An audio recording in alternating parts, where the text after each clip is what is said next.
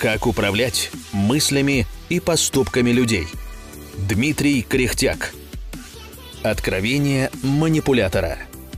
Каждый бизнес-тренер, если он не гандапас, знает, что собрать группу на открытый тренинг – задача непростая. По энергозатратам она несопоставима заработку, но такие группы собирать хочется. У меня есть свой авторский курс, который называется «Манипуляции, кукловоды и марионетки». Длится этот курс 6 месяцев, по 2 выходных в месяц, и там я разбираю и учу всему, что касается манипулирования. Словесный гипноз, детекция лжи, НЛП, речевые атаки, психодиагностика – далеко не полный список программ курса. И курс я запускаю один раз в год. Но речь не об этом.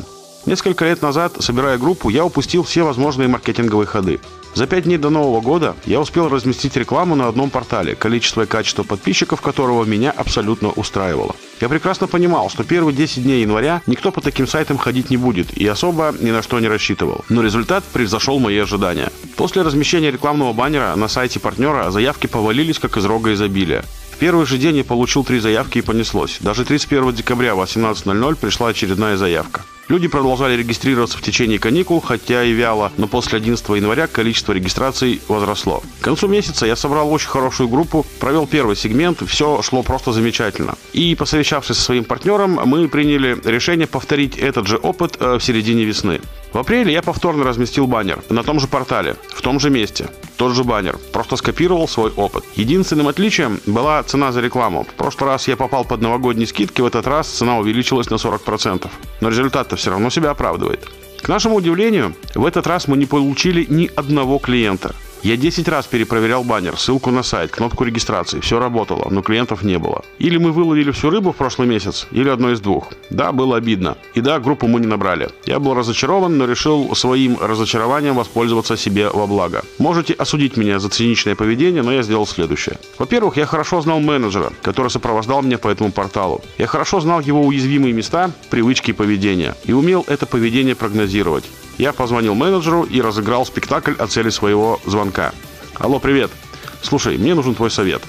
В прошлый раз зимой я размещал у вас рекламу, и количество заявок было похоже на метеоритный дождь. В этот раз я заплатил почти в два раза больше, сделал все то же самое, но ни одной заявки. Звоню посоветоваться, с чем это может быть связано, и хочу проанализировать свои ошибки. Я говорил о своих ошибках и говорил о том, что просто хочу понять, как вообще работает реклама, делая вид, что о маркетинге вообще ничего не знаю. Но мое самопозиционирование и интонации в этом разговоре говорили только лишь о том, что я жертва. Я умышленно так построил диалог, где повесил на себя роль жертвы, при этом пытаясь накинуть на Алену пальто спасителя.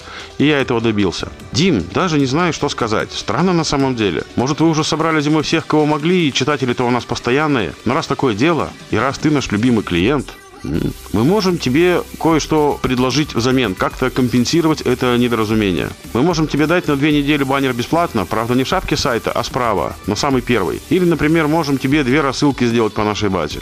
Хм, сработало. Я хотел именно этого, получить какой-то бонус на бесплатное размещение. А тут мне предложили сразу два варианта. Что же выбрать? И тут я, цинично пользуясь слабыми местами своего визави, в конец оборзел.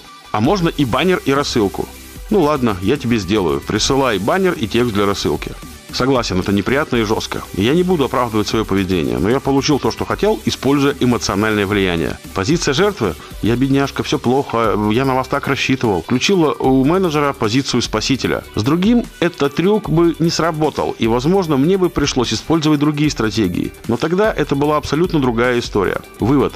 Изучайте людей, с которыми работаете. У каждого есть слабые места. Ищите их и тестируйте. Для того, чтобы у меня это получилось, пришлось потратить время на персональное общение, на небольшие тесты на эти слабости. Никогда не знаешь, где и когда это сможет пригодиться.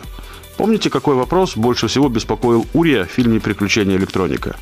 Где же у него кнопка? Откровение манипулятора –